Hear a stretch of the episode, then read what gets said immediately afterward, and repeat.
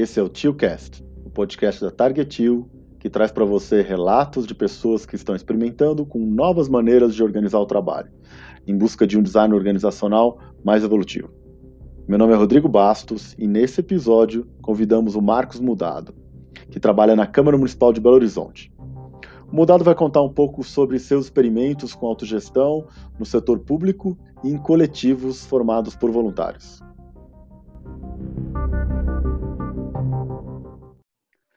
Alô, Mudado? Oi, e aí, Rodrigo? Tudo jóia, meu caro? Como é que estamos? Tudo bem por aqui. Tudo bem? Mudado, vamos entrar logo na, na conversa, na parte mais interessante, né? Conta pra gente um pouco sobre seu histórico, né, com organizações, com autogestão, como que você entrou nesse mundo? É, conta um pouco sobre você também. Beleza. É, primeiro, só dizer do prazer de estar aqui com, com você e fazendo esse podcast aí da Target, que é uma turma que realmente mexeu muito com a minha vida e mudou muito o meu modo de ver as coisas e estar no mundo, né? É, então, é, eu fui eu fiquei pensando nisso, assim, como que eu entrei na autogestão. Desde a época que eu fazia administração na faculdade, eu sempre soube que eu queria ser funcionário público, sabe? E quando as pessoas me perguntavam isso, lá era mais ou menos década de 90, 90 e pouco, não tinha essa febre ainda tão grande de todo mundo querer ser funcionário público, assim, né? De ser um sonho dourado. Assim. O povo achava estranho, mas você quer ser funcionário público? E eu, eu, eu, fiquei lembrando que a minha resposta era assim: eu não quero mandar em ninguém e eu não quero ser mandado é, por ninguém. Então, assim, meio eu não sabia de nada de autogestão, mas eu acho que inconscientemente já tinha alguma coisa, sabe? É, logo entrei na, fiz o concurso, entrei na Câmara Municipal de Belo Horizonte, onde eu trabalho até hoje, né? Tenho 21 anos de Câmara, é, onde eu sou bem feliz, inclusive, uhum. e gosto de ser funcionário público. E em três anos eu estava ocupando um cargo gerencial e por nove anos eu ocupei cargos gerenciais. E passado um certo tempo assim inicial, aquele no início a gente foi querendo mostrar resultado, né?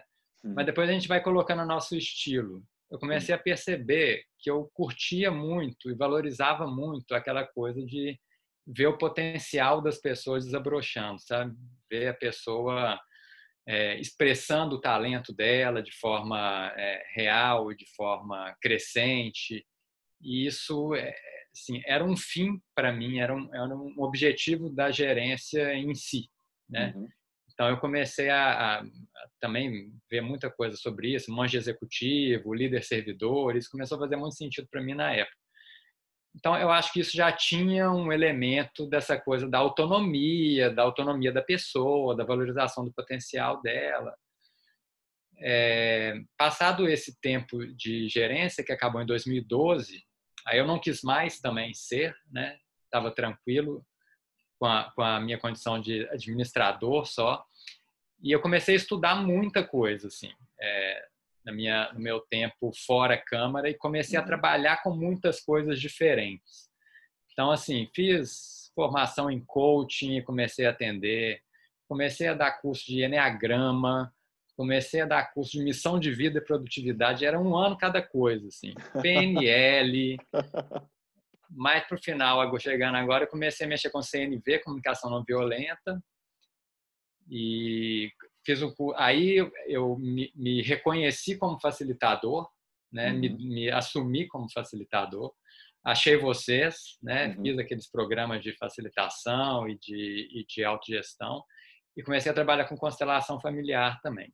Uhum. Eu acho que isso tudo tem a ver com a sua pergunta, porque eu acho que isso tudo que eu fiz ou está no sentido de mostrar, de ajudar as pessoas a descobrir seus potenciais, ou de ajudar as pessoas a, a se despirem dos bloqueios que elas têm para isso, né? Uhum. Então, quando eu trabalho com Enneagrama, com CNV, com, enfim, com constelação, é para ajudar a pessoa a tirar aqueles bloqueios que ela tem.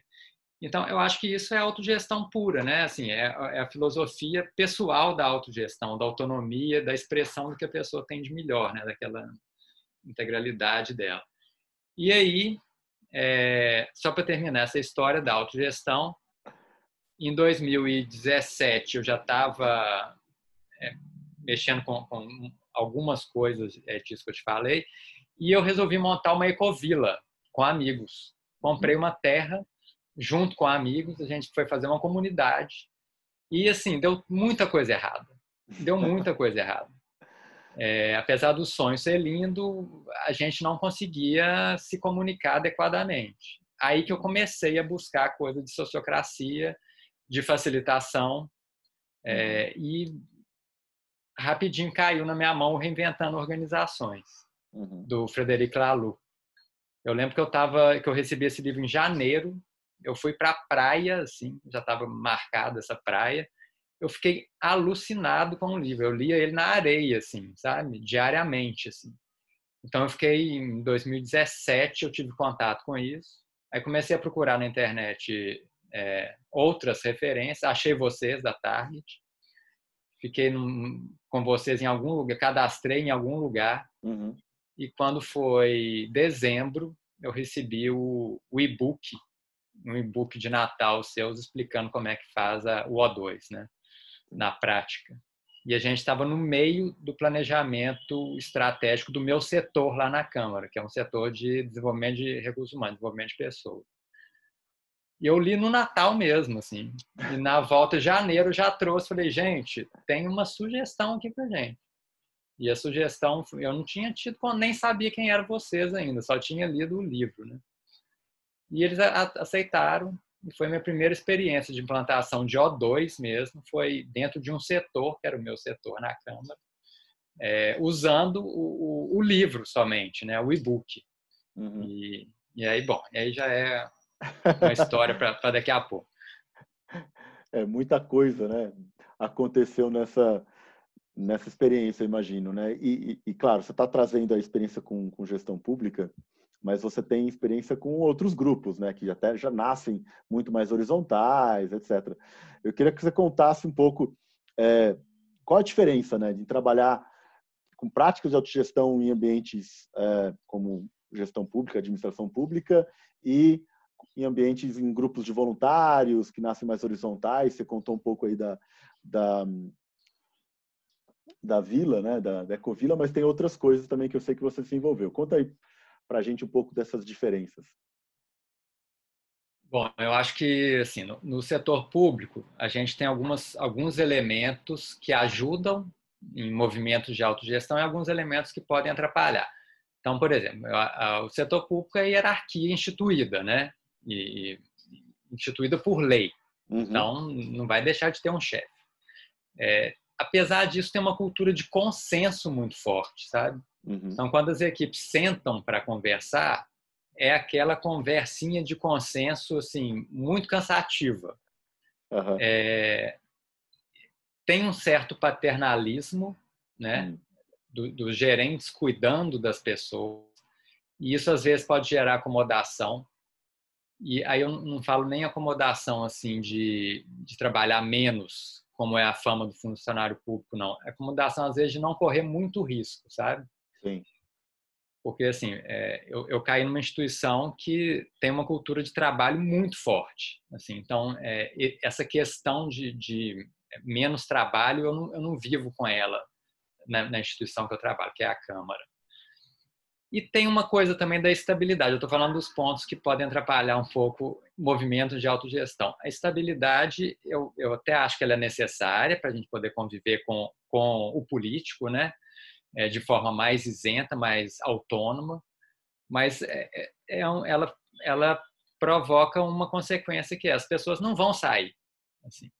Até aquelas que não se adaptarem a movimentos mais de autogestão, elas vão estar lá. Então, a gente tem que lidar com, com as pessoas e arrumar maneiras e formas e jeitos de ir lidando com os avanços, né?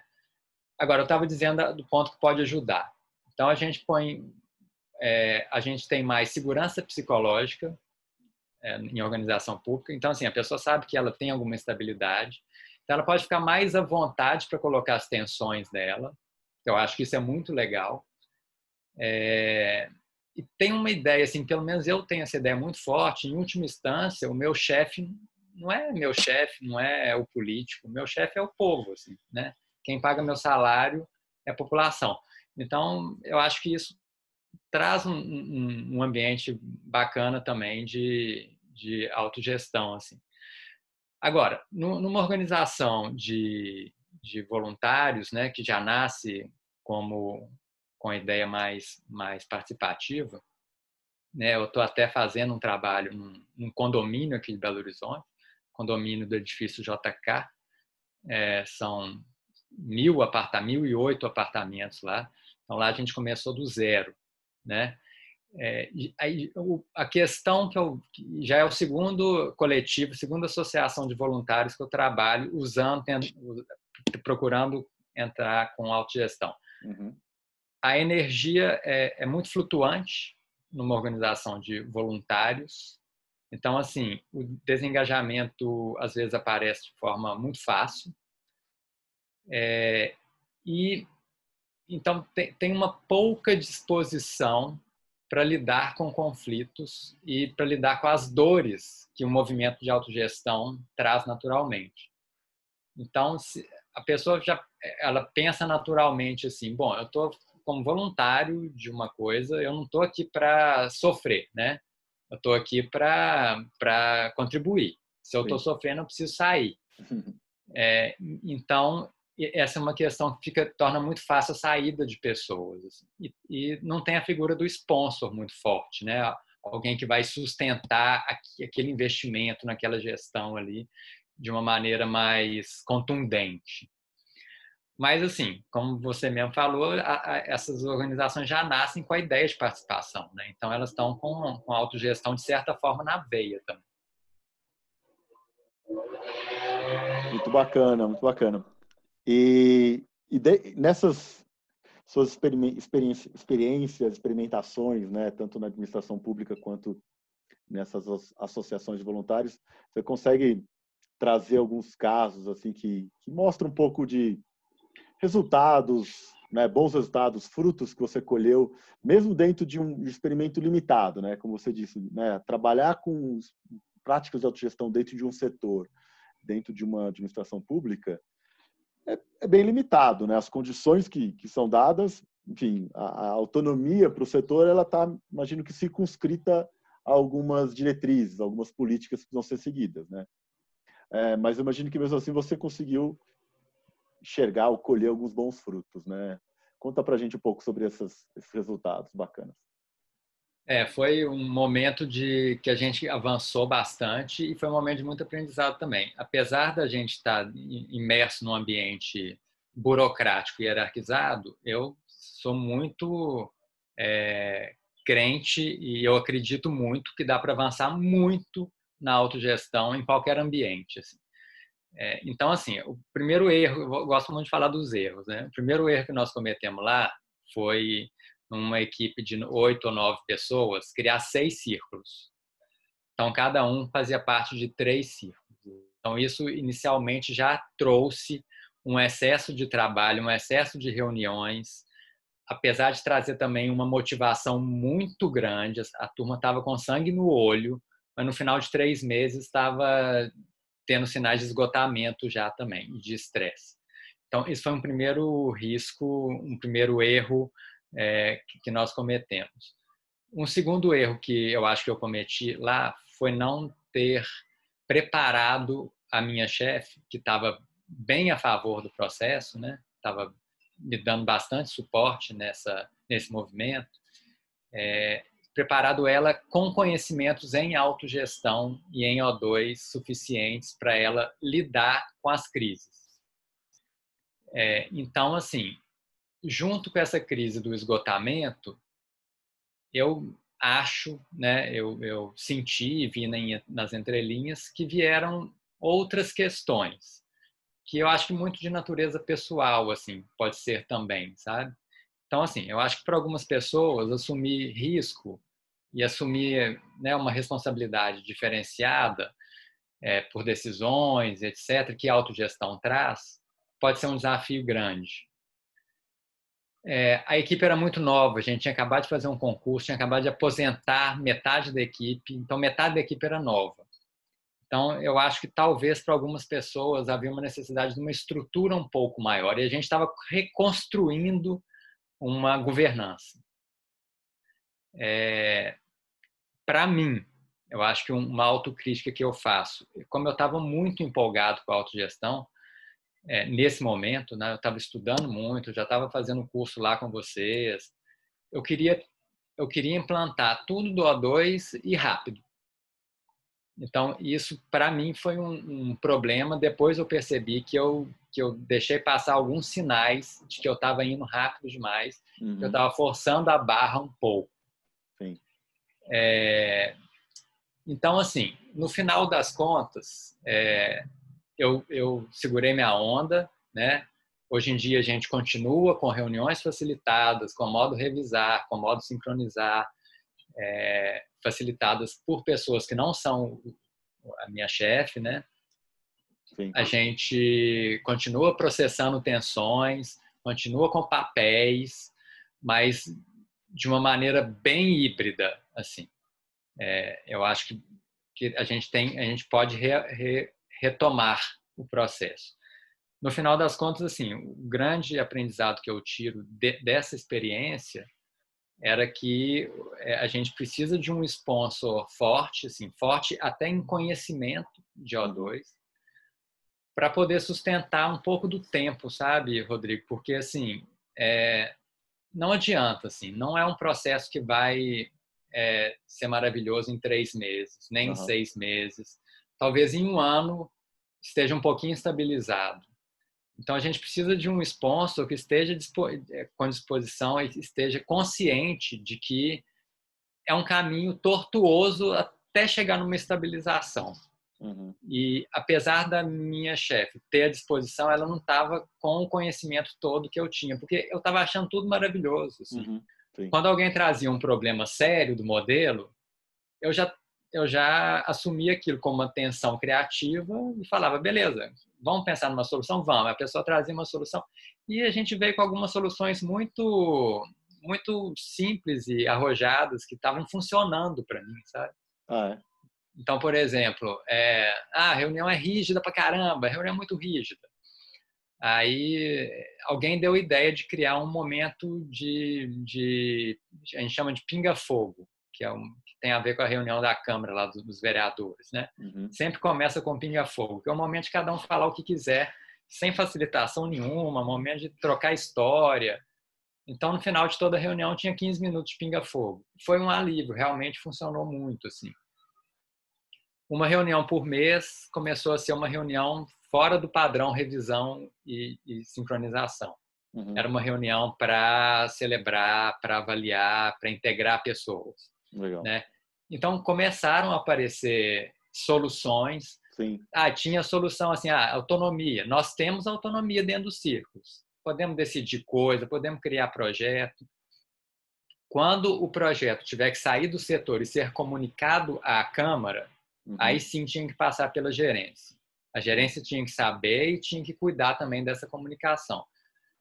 Porque então, a, a, estrutura esperava disso, né? A estrutura fora do, do setor esperava isso, né? Era muito difícil mudar essa expectativa, né?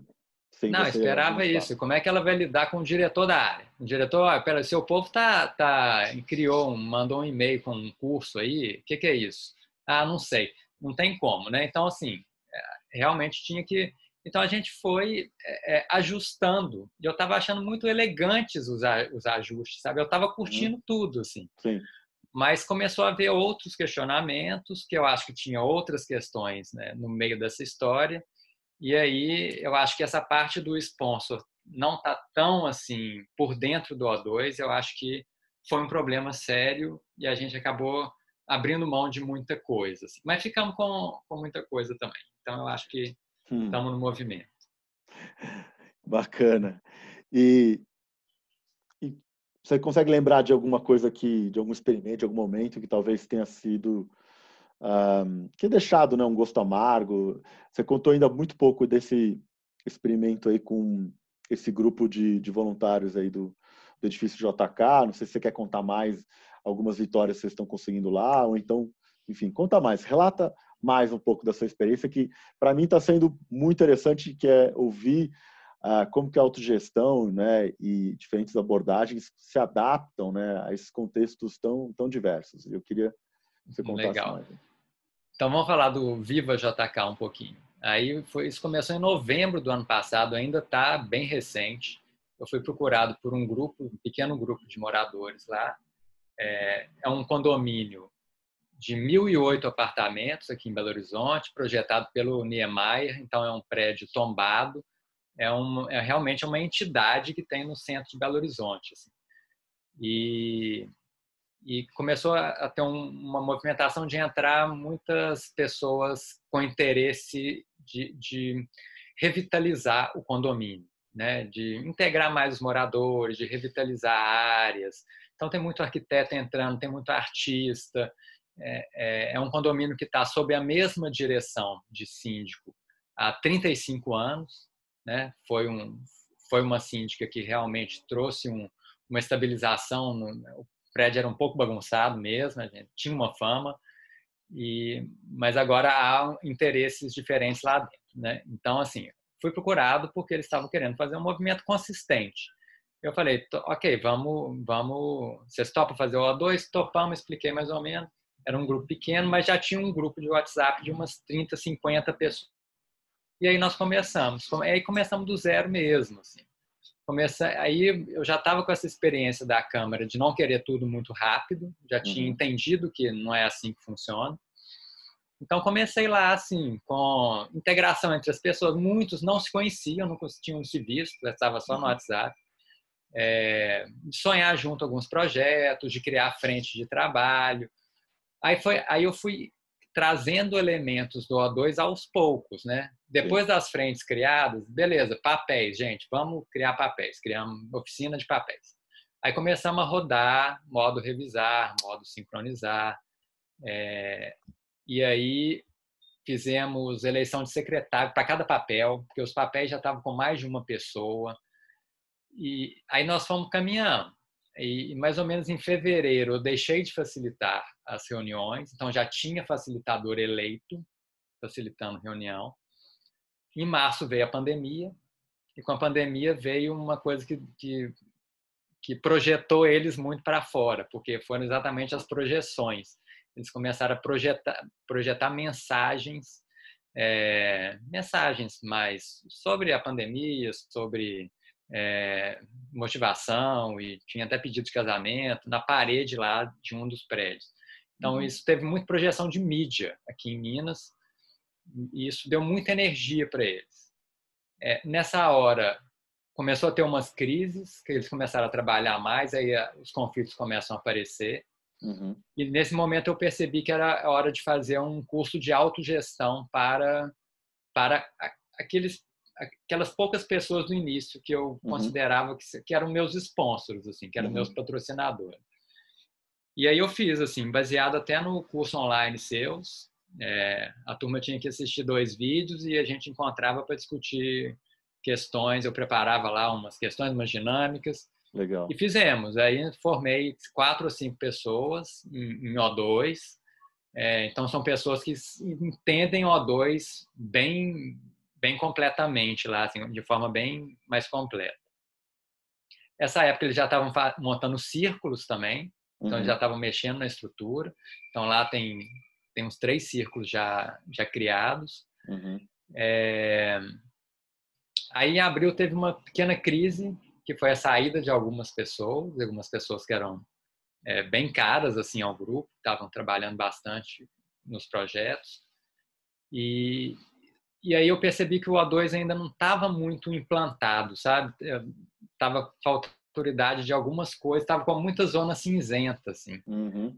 É, então, assim, aquela coisa da autoridade ainda não estava bem colocada, bem distribuída em papéis e círculos, de modo que eles soubessem a quem se dirigir e até uhum. onde que eles podiam ir, assim. Sim. Então começou a ter conflito por causa dessa zona cinzenta, assim, porque eu acho que tem esse momento mesmo na implantação do O2, sabe? Não está tudo implantado, a pessoa é, começa a sambar um pouco naquele, naquele espaço de não implantação e, e, e aí os, alguns conflitos começam a aparecer, né? Então assim, até onde que vai meu papel? Não tinha elo externo ainda, não tinha implantado o negócio do elo externo ah, ainda, né? Círculo sem o elo externo. Não tinha. E, e, tinha, e tinham adaptar, estavam adaptando alguns papéis ou ainda um ritmo muito não, lento adaptar. de adaptar? Não estava adaptar, estava adaptar porque já estavam criando um círculo, eles já estavam... É, a gente fez uma oficina de adaptar também, eu estou lembrando aqui agora. Mas não tinha um elo externo. É, então, assim, tinha, tinha umas zonas é, que estavam precisando de entrar O2 ainda, que eu sabia que estavam precisando de entrar O2. Mas aí não teve jeito. Algumas pessoas saíram nesse momento. Em maio, eu resolvi fazer uma oficina de propósito. Eles também não tinham propósito, assim, descrito. Uhum. Fizemos uma oficina de propósito e junto dela a eleição do elo externo do círculo do, do, do, movimento todo, né, do coletivo todo, Sim. que aí ficou, ficou responsável por trazer, por indicar os elos externos do, dos círculos menores, né, como é que tem que acontecer como é nos, mesmo. Nos metacordos do dois. Nos metacordos. Então, assim, então em maio teve uma teve um, um, um crescimento muito do O2 lá. Em junho vem uma segunda crise, em junho, é, teve saída de mais algumas pessoas, mas teve entrada de muita gente também. E aí começou a me vir, é, me vir essa coisa da, da motivação flutuante, né? que é uma questão nesses coletivos de voluntários. E eu comecei a, pensar mais nisso. Então, agora o, o, eu comecei a estudar um pouco de Dragon Dreaming também, uhum. nesse meio tempo. E o Dragon Dreaming fala muito da importância da celebração, né? Sim. em alguns momentos. E a celebração para eles não é assim, fazer reunião com taça de vinho na mão. É, pode ser também, mas não é só isso, né? Não é sentar em torno de uma fogueira para fazer uma festa. É, ou, de uma, ou fazer uma festa mesmo. A celebração para eles é um momento de avaliação. O que, que deu Sim. certo, o que, que deu errado, o que, que nós vamos fazer diferente daqui para frente, né? Uhum. E aí eu comecei a, a, a a querer, e isso é um movimento que nós estamos fazendo agora, nós estamos para o sábado que vem, vai ter uma oficina de, uma oficina não, a reunião deles vai, vai ter um, uma, um momento de celebração, teve um projeto que eles terminaram agora, que foi importante também, eu quero aproveitar esse projeto para fazer essa avaliação, e a gente vai implantar também o modo cuidar, né? que é o hum, modo que cuida da ainda a gente, eu tinha falado deles na oficina de, de O2 que eu fiz para esses guardiões do O2, que é um papel que a gente criou, inclusive. Entendi. Foi bem importante. Uhum. Mas a gente não tinha implementado ainda na organização toda, no coletivo todo. Então, agora, no, na reunião geral, eu já tenho até voluntários lá para serem cuidados. É, então, nós vamos é, fazer um modo cuidar. Cuidado então, espaço tribal, assim, né, mudador? Cuidado espaço é. com celebrações, que tem Exatamente. diferentes formatos, né? Eu acho que o Dragon Dreaming, ele, eh, eu acho que ele acerta muito em, em, ampliar um pouco esse olhar a respeito da celebração, né? E, e, como isso é importante, principalmente em coletivos de voluntários, né? Isso começa a se tornar crítico, né? É. Um, porque, é, porque é muito fácil sair, né? Assim, então tem que ser gostoso ficar também. Se não for gostoso ficar, se não for divertido ficar, a turma vai sair, porque qual que é, qual que é o motivo? É claro que tem muito idealismo no meio, mas isso às vezes não é suficiente. Assim. E Sim. então, assim, o movimento agora, eu acho que é de uma terceira ou quarta etapa de O2 lá, que é cuidar do espaço tribal de uma forma mais mais firme. Tem um círculo lá que chama comunidade, que já existe para isso, para integrar pessoas, integrar moradores.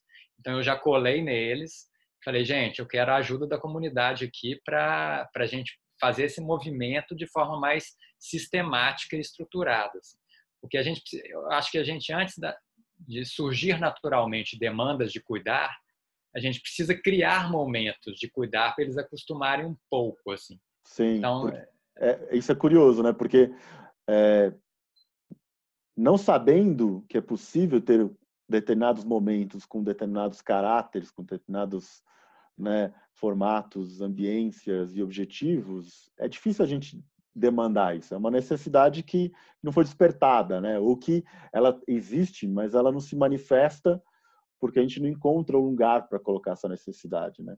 Uhum. Acho que uhum. isso é bem interessante. Ao você nomear, olha, tem um momento de celebração, tem um momento de cuidar da tribo, tem um momento. Ao você nomear isso, é, mesmo que você ainda não faça de uma maneira tão é, regular ou frequente, pelo menos as pessoas começam a enxergar como possibilidade. Mas elas precisam viver, né? Mais do que nomear, é preciso experimentar né, um pouco esses momentos né, de celebração e cuidar. É. Então, o movimento lá está assim, né? Eu, eu, considero que lá está mais intuitivo é, do que foi na Câmara, que eu queria forçar muito a barra. Então, as coisas estão acontecendo, às vezes crises que me trazem a, a ideia de né, apresentar alguma coisa nova, mas lá está mais fluido, assim, tá? está fluindo de uma forma crescente. Eu entendo Legal. que está fluindo de uma forma crescente. Num ritmo também mais adequado, né? É, é. E, e, mudado, além desses aprendizados que você citou, né, do ritmo ser mais adequado, uh, né, não ter tanta pressa, de no, caso de associações coletivas olhar bastante para celebração e para é, espaços tribais, né, o cuidar do espaço tribal. É, que outros aprendizados nessa nessa jornada aí, desde final de 2017, 2018, você consegue compartilhar ou consegue trazer aqui? Ô, Rod, eu vou falar de um. Você perguntou das dores, né, e tal. Eu acho que o momento que eu tive uma dor maior foi no, no quando é, na implantação, na tentativa de implantação de elementos do O2 no meu setor, eu percebi que que estava havendo algum tipo de resistência e que estava grande, assim, né? É, um, tava um movimento contrário grande. E nesse momento eu percebi que não adianta eu querer muito mais do que os outros, assim, sabe? Foi um, um aprendizado muito pessoal para mim, é, que é, por mais que a gente queira, a gente tem que estar tá ouvindo, aberto a ouvir sinais que o ambiente está dando e acompanhando também o ritmo e, e, e a, intensa, necessidade das pessoas e a condição delas de seguir naquele ritmo, né? Assim, é, então foi um momento de, de muita dor para mim, mas ao mesmo tempo de muita reflexão pessoal, né? Porque eu fiquei muito mais tranquilo depois disso, fiquei muito mais é, deixei de sofrer mais com, com o fato de o O2 não estar, tá, ou o meu projeto não estar caminhando exatamente do jeito que, que eu que eu estava sonhando que fosse. Né? Então, essa coisa de fluir mais e, e, estar mais aberto aos sinais, eu acho que foi, foi muito importante para mim, assim, nessa caminhada. E isso eu já comecei a aplicar um pouco mais lá no, no Viva JK. Bacana. Bacana. E, e, os desafios atuais? Você contou um pouquinho do, do Viva JK, que é olhar para isso, ah, para olhar para essas questões que você estava citando aí, eh, da comunidade. No caso do, da Câmara, tem alguns desafios que você está vislumbrando, que você gostaria de, enfim, eh, enfrentar? Cara, na Câmara aconteceu uma coisa muito bacana também. Com a pandemia, veio a pandemia, veio teletrabalho forçado, né? E o que eu tinha para oferecer de imediato à Câmara era facilitação. Né? Eu já estava, já tinha assumido a minha condição de facilitador, estava formado aí por, pela Target Teal. Falei, eu vou oferecer para a Câmara oficina de facilitação. E aí eu comecei, eu fiz oito turmas lá, assim. Então, eu formei 45 facilitadores, eram turmas rápidas, mas com elementos de autogestão importantes, assim. Então, assim, eu já trazia o chefe do setor e o facilitador indicado. Então eu já dizia, olha, o chefe não é não facilita reunião. Assim. É, mesmo porque a reunião remota ela demanda muito mais energia, eu acho, do que a reunião presencial. É muito mais coisa que você tem que ficar prestando atenção. Assim. Então eu falava, gente, deixa o gestor cuidando do, do conteúdo da reunião e deixa alguém cuidando da estrutura da reunião. Então assim isso pegou muito. É, então assim é, é, reuniões facilitadas estão ocorrendo lá na instituição, modos revisar acontecendo, modos sincronizar acontecendo, e o teletrabalho ele traz uma, uma, uma esperança para a autogestão muito grande, né? Porque o primeiro princípio do teletrabalho é deixe de controlar horas e processos e vai cuidar das entregas e vai dar autonomia para as pessoas. Então essa é a primeira coisa que a gente aprende quando a gente vai estudar teletrabalho, assim. Então, assim, tem um ambiente muito propício a que elementos de autogestão avancem até no setor público e, e, eu, e o meu desafio é aproveitar esse momento também e trazendo é, esses elementos de uma forma mais consistente e estruturada para a instituição como um todo. Porque, é, ao mesmo tempo que esses elementos aparecem, que esse ambiente surge, surge um, ambiente também de, do desconhecido, né? A gente está tendo que fazer teletrabalho sem fazer, sem nunca ter parado para uhum. estudar isso. Então, assim, o esgotamento está aparecendo, o uso de WhatsApp descontroladamente, né? Gente recebendo mensagem meia-noite, trabalhando né, fim de semana. Então, as pessoas ainda não estão sabendo processos e procedimentos e ferramentais adequados para o teletrabalho. Então, eu acho que há um risco do teletrabalho ser queimado em função da gente estar aprendendo e com isso a possibilidade da gente trazer um, mais elementos de autogestão serem queimados também. Então, o meu desafio está sendo isso, é perceber até que como que a gente pode ajudar no, no teletrabalho para que a gente possa curtir um pouco da, desse, desse avanço da autogestão que é natural no teletrabalho. Perfeito. Faz, faz todo sentido, né? No final, a autogestão ela pode ser culpada por associação, né? Quando o teletrabalho é, é traumático, né? E a autogestão está ali para suportar, né? Práticas que dão mais autonomia, que fazem, que são mais demandadas até, né? Essa autonomia que é mais demandada ainda no teletrabalho. Faz todo sentido esse um, esses cenários que você trouxe. Assim, cabe, cabe a nós cuidarmos, né? Para que isso não aconteça, né? Trazer elementos, né? Que vão ajudar um, pessoas, times, organizações a se adaptarem a esses novos contextos, né, e conseguirem resolver suas tensões, enfim, lidar com esses dilemas e, e desafios que você citou.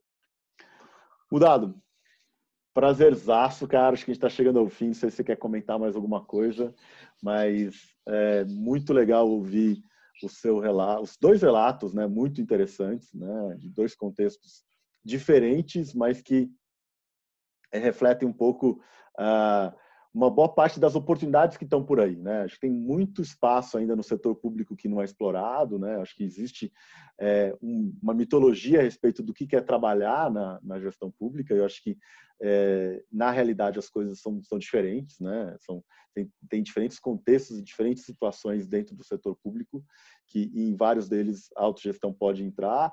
E você trouxe também coletivos e associações, que é algo que muita gente experimenta, mas às vezes experimenta de uma maneira um pouco mais traumática também, né?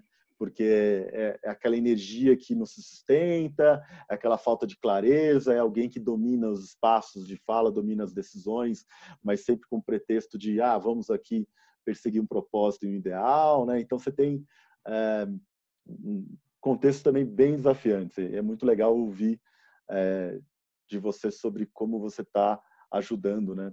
Essas, esses coletivos, essas organizações a, a em atingirem seu propósito e, e, se sustentarem. Muito bacana. Obrigado, Rodrigo. Obrigado pelo convite. É, assim, o que eu queria dizer no final é que é tudo uma grande experimentação, né? A gente está experimentando um tanto de coisa em ambientes diversos. Então, o que eu tenho tentado fazer é seguir a minha intuição da maneira melhor possível, assim.